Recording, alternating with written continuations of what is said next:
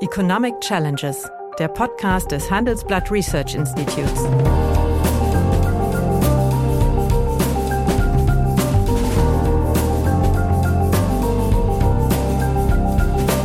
Bert Rürup, der Chefökonom des Handelsblatts, diskutiert mit Michael Hüter, dem Direktor des Instituts der deutschen Wirtschaft, wöchentlich aktuelle wirtschaftliche Herausforderungen für Deutschland wie für die Weltwirtschaft.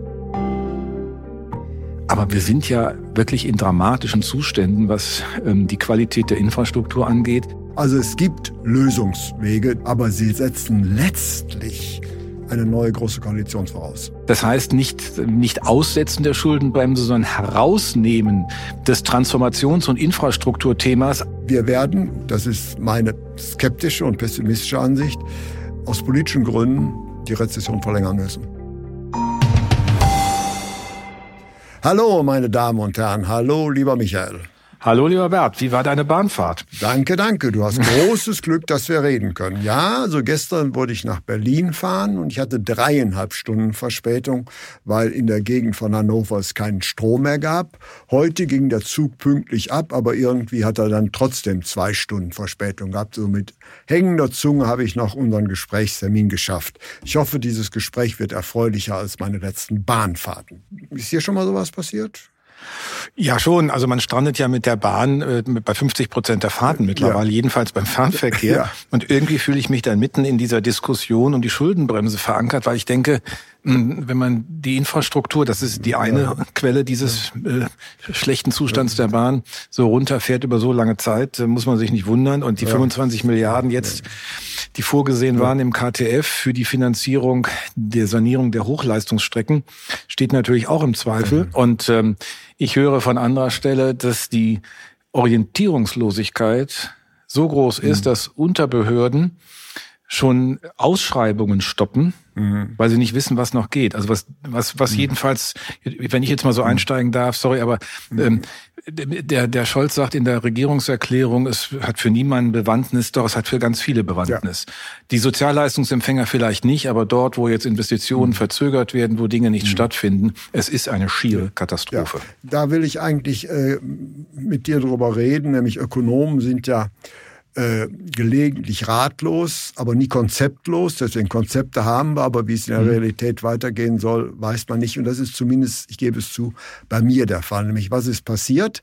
Der Kit, der die Ampel zusammengehalten hat, ist vom Bundesverfassungsgericht aufgelöst worden. Nämlich der Deal war ja für die FDP, die Schuldenbremse darf strikt eingehalten werden. Dafür wurden Sondervermögen, die für andere Zwecke gebildet wurden, zum großen Teil den Grünen zur Finanzierung äh, des ökologischen Umbaus gegeben und die dann doch noch brauchbar sprudelnden Steuerquellen wurden im Wesentlichen äh, eingesetzt, um äh, zur Pazifizierung der Klientel der FDP die Sozialausgaben äh, ja, deutlich auszuheben. So. Und das ist ja jetzt eigentlich zusammengebrochen. Und ich weiß nicht genau, wie man da rauskommen soll. Nämlich die CDU wird alles daran tun, dass die Regierung an der Macht bleibt. Um sich nicht festzulegen, müssen wir jetzt Kanzler äh, dann werden soll. Und deswegen äh, denke ich, haben wir eine Hängepartie, auf die es, ich hoffe, du hast eine Idee, eigentlich für die nächsten zwei Jahre keinen vernünftigen Ausgang gibt. Ja, vor allen Dingen, die Wahrscheinlichkeit dafür ist deshalb so groß, weil wir es ja nicht nur mit dem Haushalt 2024 Nein. zu tun haben, sondern die Haushaltsprobleme 2025 wahrscheinlich noch größer werden, ja. weil dann die Unterdeckung des KTF an mangels der 60 ja. Milliarden noch größer würde und insofern ein neuer Ansatz notwendig ist. Und ähm, man muss jetzt natürlich abwägen, wir haben ja keine eigentlich keine Krise. Wir haben nur eine Krise der Haushaltspolitik ja. durch einen Fehltritt, der verfassungsrechtlich identifiziert worden ist und äh, zu einer Annullierung, einer Die sich aber zu einer ökonomischen Krise auswachsen wird. Genau, natürlich das ist, ist der entscheidende natürlich Punkt. Natürlich ist das nächste Jahr gelaufen, die Rezession wird sich verlängern. Wir werden, das ist auch unser Bild, in eine Rezession hineinlaufen und die wird stärker werden als in diesem Jahr. Und das ist ja noch das Schlimmere, dass wir dann in einer rezessiven Stagnation oder stagnierenden ja. Rezession uns bewegen über so lange Zeit und der Blick nach 2025 verheißt dann auch noch nichts Neues. Und das, das Problem, das sich ja eigentlich stellt, ist, dass man sich entscheiden muss, glaubt man, dass die Regierung das alleine kann? Oder brauchen wir nicht eine Lösung, die eine Verfassungsänderung nach sich zieht und damit die Opposition mit ins Boot holt? Das haben wir ja schon mal angeleuchtet. Ich, nach den Erfahrungen der Zwischenzeit, der Woche, die wir jetzt sozusagen seitdem erlebt haben, machen wir eigentlich deutlicher, dass das mit alleinem Handeln der Regierung nicht geht. Nicht, Man konnte hören, äh, aus den Kreisen der SPD insbesondere, den Grünen, dass man noch einmal für das Jahr 2024 eine Notlage deklarieren will im Sinne der verfassungsrechtlichen Schuldenbremse. Ich frage mich nur, wie man das dann eigentlich machen will. Man hat jetzt argumentiert mit dem Nachtragshaushalt für das Jahr 2023 und der Notlagentestierung, dass das vor allen Dingen mit Energiekosten, mit den Nachwirkungen des ähm, russischen Krieges gegen die Ukraine zu tun hat. Das ist, sei aber am Jahresanfang, Jahreshälfte, erste Jahreshälfte bedeutsam gewesen, jetzt nicht mehr. Also das Argument kann man schon mal nicht mehr für 24 ziehen. Und das Verfassungsgericht hat ja gesagt, also je länger man vom Veranlassungszeitpunkt entfernt ist und Veranlassungszusammenhang, umso klarer klarer und deutiger und umfangreicher muss die Begründung sein. Also kann man nächstes Jahr vielleicht eine andere finden, aber es führt ja dann auch nur zur Lösung im Jahre 2024, außer man nimmt dann so viel Kredit auf, den man aber auch nicht transferieren kann. Das haben wir auch gelernt. Wir also mal gelernt, eben, ja. So, das heißt, ich kann eigentlich nur den Kreditbedarf aufnehmen, den ich in 24 faktisch habe und der dann oberhalb der Verschuldungsgrenze mit 0,35 Prozent des Bruttoinlandsprodukts ist. Und alle anderen Nummern, ähm, Konjunkturbereinigung reformieren, äh, das Kontrollkonto Dinge versuchen oder was dann andere sagen, dann machen wir öffentliche Infrastrukturgesellschaften. Da habe ich ja auch durchaus ein Fable dafür, aber muss man auch akzeptieren, das muss gut überlegt werden, denn wenn die sich finanzieren, haben die eine teure Refinanzierung. Das heißt, es wird deutliche Basispunkte teurer, als wenn der Staat es direkt macht. Und wir sehen es ja bei der Bahn, über die du eingangs aus einem zeitnahem Erfahren gesprochen hast. Äh, die machen ja auch nicht das, was sie sollen. Ich meine, mhm. diese Bahn ist ja, das ist ja noch das Schlimme, die kriegt Geld oder hat Geld bekommen für den Ausbau vieler Strecken in den letzten 20 Jahren, seit, äh, seitdem sie mehr unternehmerischen Spielraum hat, genauer eigentlich ja seit, mhm. seit fast 30 Jahren, seit 94 und verwendet das Geld ja auch nie so, wie es festgelegt war. Das ist, gehört ja noch dazu. Das ist ja nahezu ein Skandal. Dann schreiben Abgeordnete Briefe und wundern sich. Dann kriegen sie ein Antwortschreiben, wäre jetzt nicht relevant und die Strecke hätte man doch nicht gemacht. Das heißt, wenn man über öffentliche Infrastrukturgesellschaften spricht, sind das nichts anderes als Unternehmen, die man gründet wie die Deutsche Bahn. Mhm. Gut, so. Und wenn du das mal alles nimmst, Bert, das war jetzt nochmal diese eine, dann ist das, was die Regierung selbst tun kann, sie kann natürlich sparen. Man kann sagen, okay, wir finden da irgendwo was. Die Aktienrente ist schon geopfert. Äh, man braucht auch die Gas- und Strompreisbremsen im neuen Jahr vermutlich nicht, denn die Preiscaps liegen oberhalb der Marktpreise im Augenblick. Inflation das hat Scholz ja auch gesagt. Ne? So, also von daher äh, hat man da Luft, aber man muss dann bei einigen Dingen noch zeigen. Das Schlimme ist ja, diese anhaltende Unsicherheit, die auch nach der Regierungserklärung angehalten hat und die auch angehalten hat nach der Replik des Oppositionsführers, der sich ja in persönlichen Invektiven ergangen ja. ist, anstatt das Politikkonzept Antwort zu geben. So. Ja. Und das ist natürlich äh, eine völlige Fehlstelle gewesen. Also insofern meine These ist, politisch betrachtet jetzt nicht als Ökonom, die entscheidende Stimme werden am Ende die Ministerpräsidenten der Union haben. Die haben ein hohes Interesse, dass die Mittel fließen, weil das im Grunde Standortsicherungsmaßnahmen sind in ihren Bundesländern, ob das Sachsen ist, ob das Sachsen-Anhalt ist oder auch Nordrhein-Westfalen. Also auch der von dir eigentlich schon abgelehnte Weg der nochmaligen, äh, sagen wir mal, Verlängerung der Aussetzung der Schuldenbremse. Das ist ja die Forderung einiger Ministerpräsidenten. Nach einer kurzen Unterbrechung geht es gleich weiter. Bleiben Sie dran. Mein Name ist Dr. Tilman Rümenapf, niedergelassener Kinder- und Jugendarzt hier im Ennepe-Ruhr-Kreis. Die Einführung der Telematik sehe ich durchaus als Chance, aber aktuell fällt das System oft aus und es gibt viel zu wenig technischen Support. Dafür geht eine Menge Zeit drauf, in der ich die Kinder nicht genügend betreuen kann. Das muss sich ändern. Die besondere Nähe der niedergelassenen Haus- und Fachärzte ist in Gefahr. Was die Gesundheitspolitik jetzt dringend ändern muss, erfahren Sie auf rettetdiepraxen.de.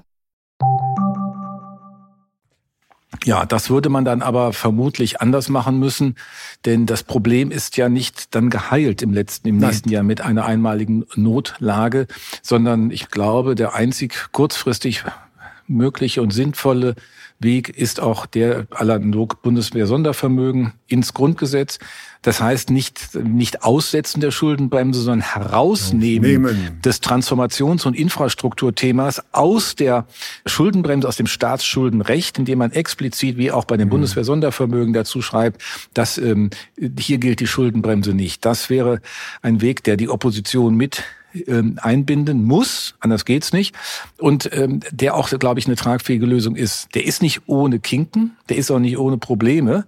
Denn man muss ja beispielsweise, Bert, sich überlegen, wenn sich Anforderungen in der Infrastruktur und in der Transformation ändern, wie bilde ich das in dem Fonds ab? Also es muss sozusagen eine Lösung sein, die auch die Dynamik dieses Fonds mit in den Blick nimmt dafür möglicherweise eine Bund-Länder-Kommission etabliert, damit das über den Tisch ziehen äh, der Opposition durch die Bundesregierung, wie das beim Bundeswehr-Sondervermögen zum Teil passiert ist, weil man dann die eigentlichen Etatisierungen nicht, äh, nicht gemacht hat, wie versprochen, dass das verhindert wird. Man mhm. braucht also einen glaubwürdigen Rahmen für die Dynamik, die ein solcher Fonds über die Jahre haben wird. Aber ich finde auch sachlich, weiß nicht, wie du siehst, die Transformationskiste, auch die Infrastruktursanierung ist keine von zwölf Monaten. Also Nein, das, das, das ist keine von zwölf Monaten. Aber letztlich läuft es ja alles darauf hinaus, die Schuldenbremse in der Form, was du gesagt hast, eigentlich zu canceln. Letztlich.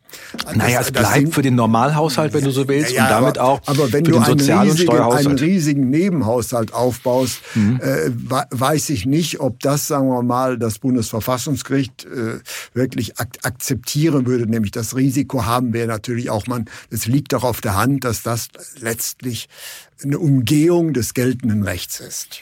Naja, aber, aber das ist alles, ja, kann man so deuten, aber jetzt würde ich auch mal sagen, man kann ja auch formulieren, diese Lösung ist quasi vom Verfassungsgericht mit mehreren Urteilen erzwungen. Gut. Einerseits gibt es das Urteil des Verfassungsgerichts aus dem Jahr 21 zum Klimaschutzgesetz. Mhm. Es gibt jetzt wieder gerichtliche Testate, die den Verkehrsminister beauftragen, Klimaschutzmaßnahmen zu machen. Ja, wie soll es denn finanziert werden? Mhm.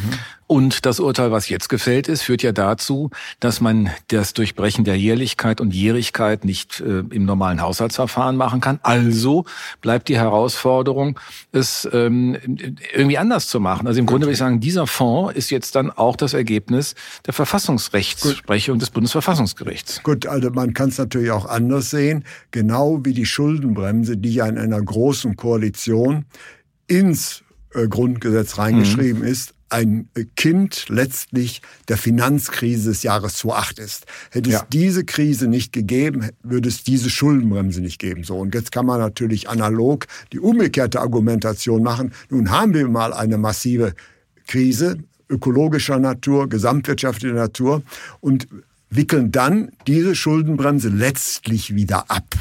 Letztlich wieder ab. Es hm. wird ein Substitut hingebaut, ja, das ist aber ein na, Tiger ohne Zähne.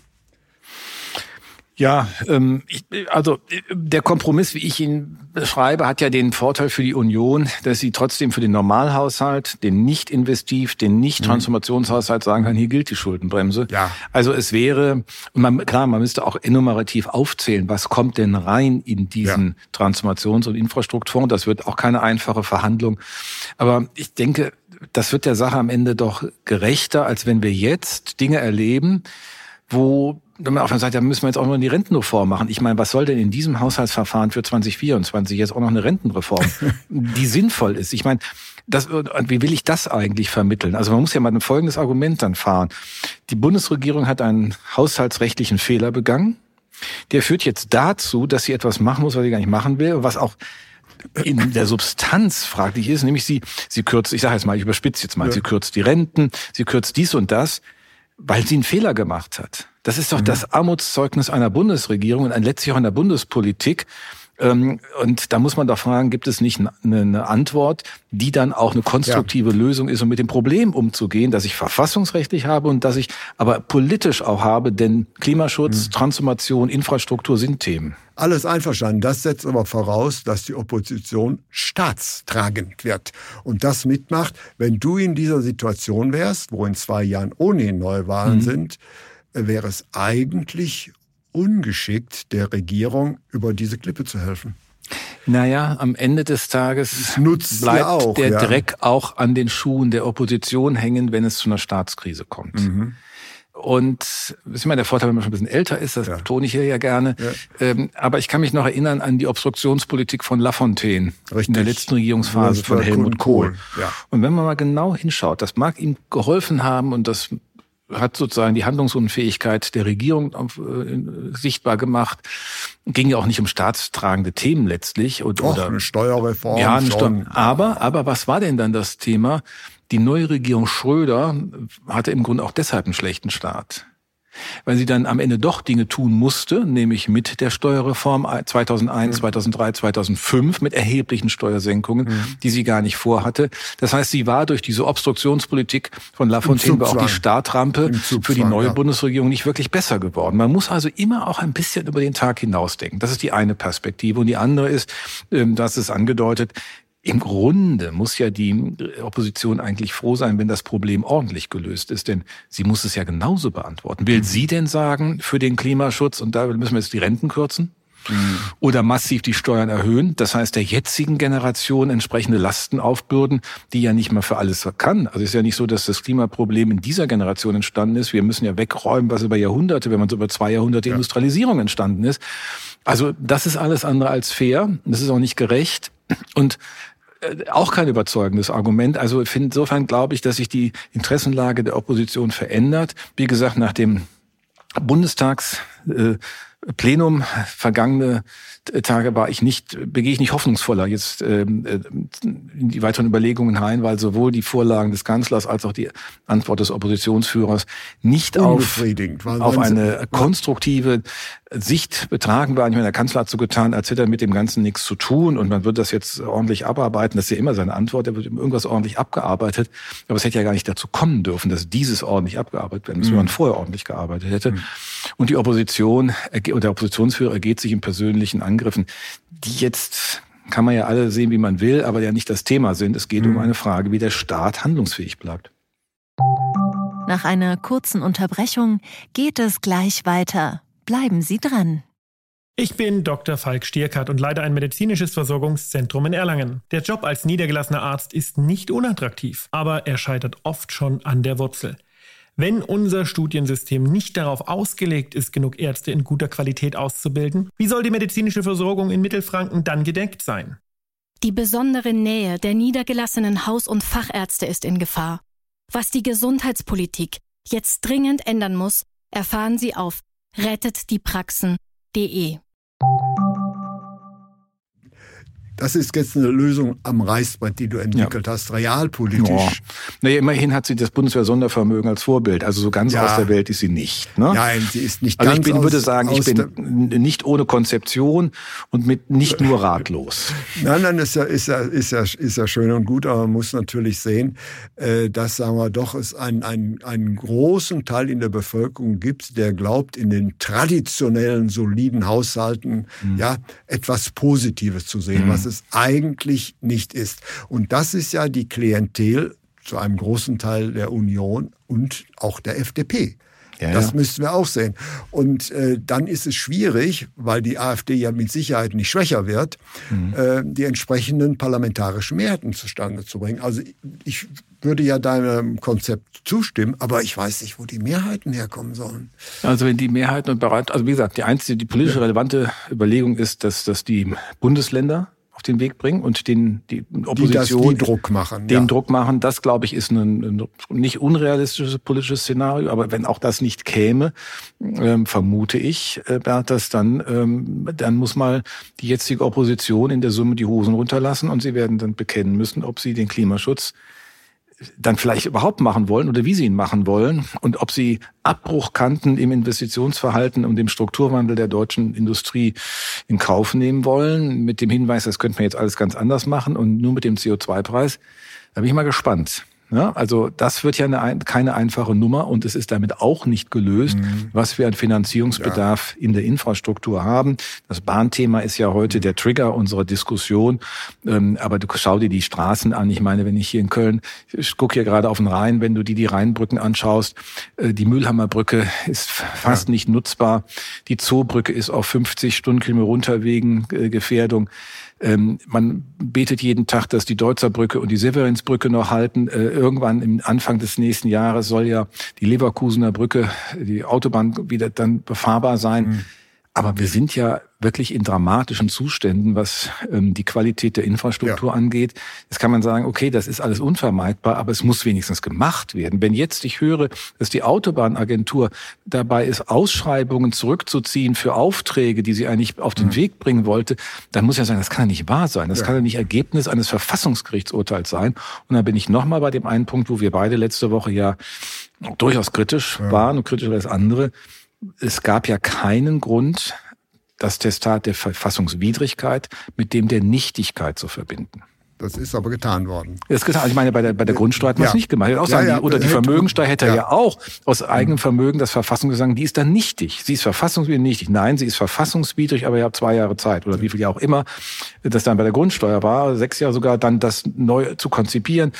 Sonst fällt sie weg. Aber mhm. hier die Nichtigkeit also ich äh, glaube in der Sache, dass du recht hast, aber ich habe Skepsis, dass das noch in dieser Legislaturperiode äh, geschieht. Und der Druck, der zu einem Umbau auch dieses rechtlichen Rahmens kommt, wird, Entschuldigung, ich sage das brutale hm. Wort mal, du wirst mir wahrscheinlich widersprechen, äh, von einer Auswanderung der deutschen Industrie getrieben werden. Da wird der Druck Klar, würde ich dir gar nicht widersprechen. Das, Und das, das ist auch das, das Thema. Das ja. wird der Trigger sein, der die Union dazu bringen wird. Ja, weil sie der Sache nicht mehr Herr werden. Es wird ja immer ja. teurer. Ja. Ich meine, das muss man ja auch noch mal sehen. Es ist ja eine unionsgeführte Bundesregierung gewesen, die das Klimaschutzgesetz nach dem Urteil des Verfassungsgerichts so geändert hat, dass sie das Zieljahr um fünf Jahre vorgezogen haben. Das war ja gar nicht intendiert. Mhm. Wenn ich aber fünf Jahre vorziehe, beult sich ja die Kostenkurve unheimlich nach vorne. Das heißt, alle, die letzten fünf Jahre sind unheimlich viel teurer. Das rückt immer näher. Mhm. Wie man das bewältigen will, mit welchen Ausgaben. Und dann kommt immer der Hinweis, ja, das machen wir dann mit Mobilisierung privaten Kapitals. Mhm. Ja, Entschuldigung, das private Kapital kommt doch nur an einen Standort, der an sich funktionsfähig ist. Und eine vernünftige Rendite erwarten lässt. So. ja. Also äh, das ist ja auch immer, ich meine, man steht dann immer da, bist du jetzt irgendwie, äh, hast du irgendwas übersehen, weil dann immer sagt, ja, das muss aber, auch die FDP kommt ja gelegentlich damit und Herr Lindner immer, es muss dann private Mittel, das ist ja alles schön und gut. Aber wo ist denn der Ansatz bisher von ihm zu sehen? Wo ist denn sein Vorschlag? Mhm. Ähm, privates Kapital tritt dann mit ein, wie du es genau sagst, wenn, wenn der Rahmen ein Geschäftsmodell ergibt das ja. Rentierlichkeit des Einsatzkapitals erbringt.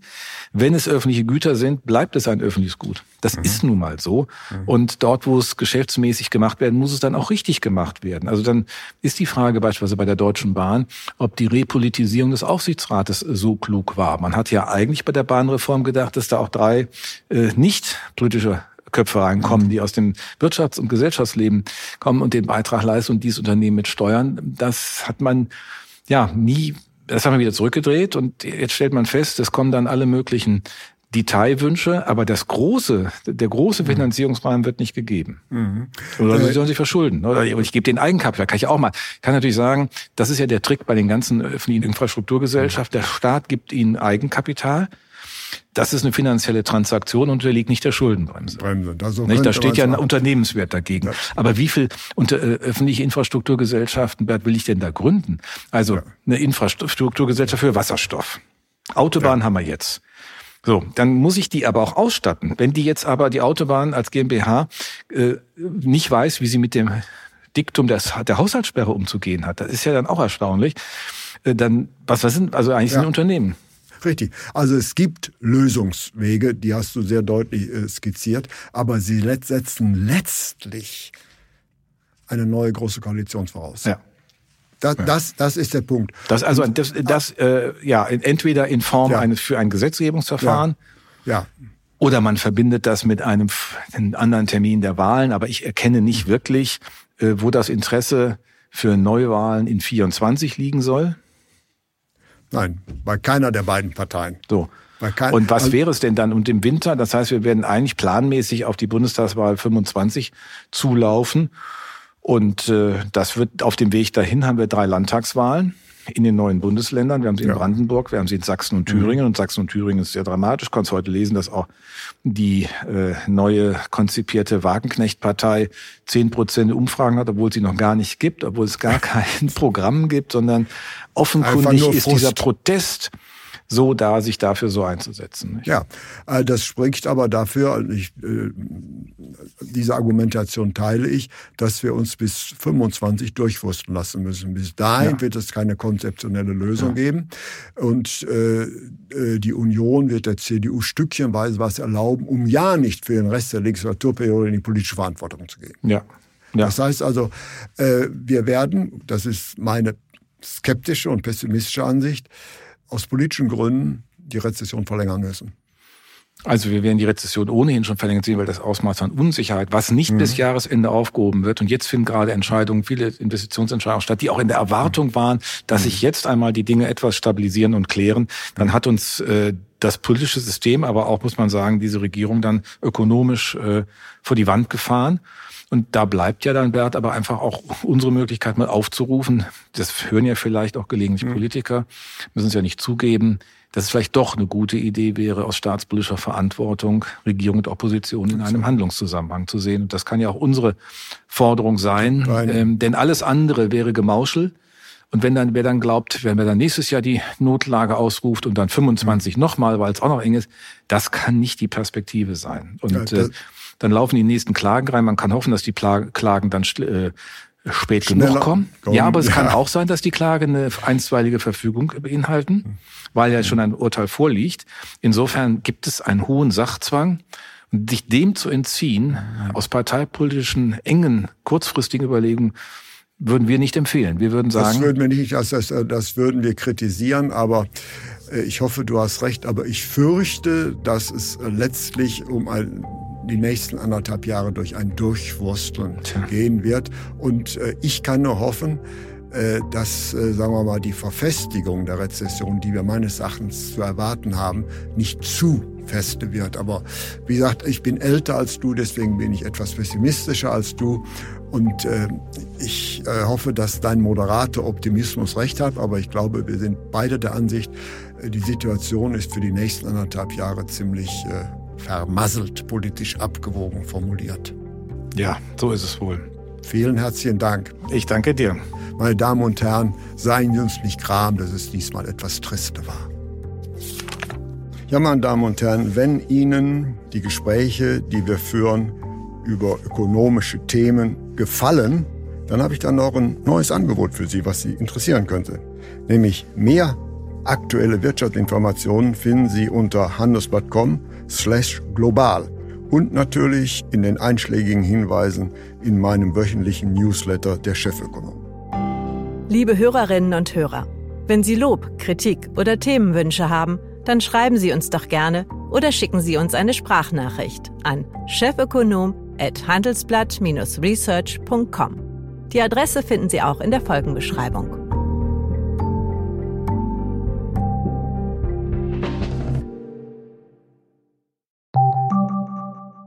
Ich bin Dr. Falk Stierkart und leite ein medizinisches Versorgungszentrum in Erlangen. Der Job als niedergelassener Arzt ist nicht unattraktiv, aber er scheitert oft schon an der Wurzel.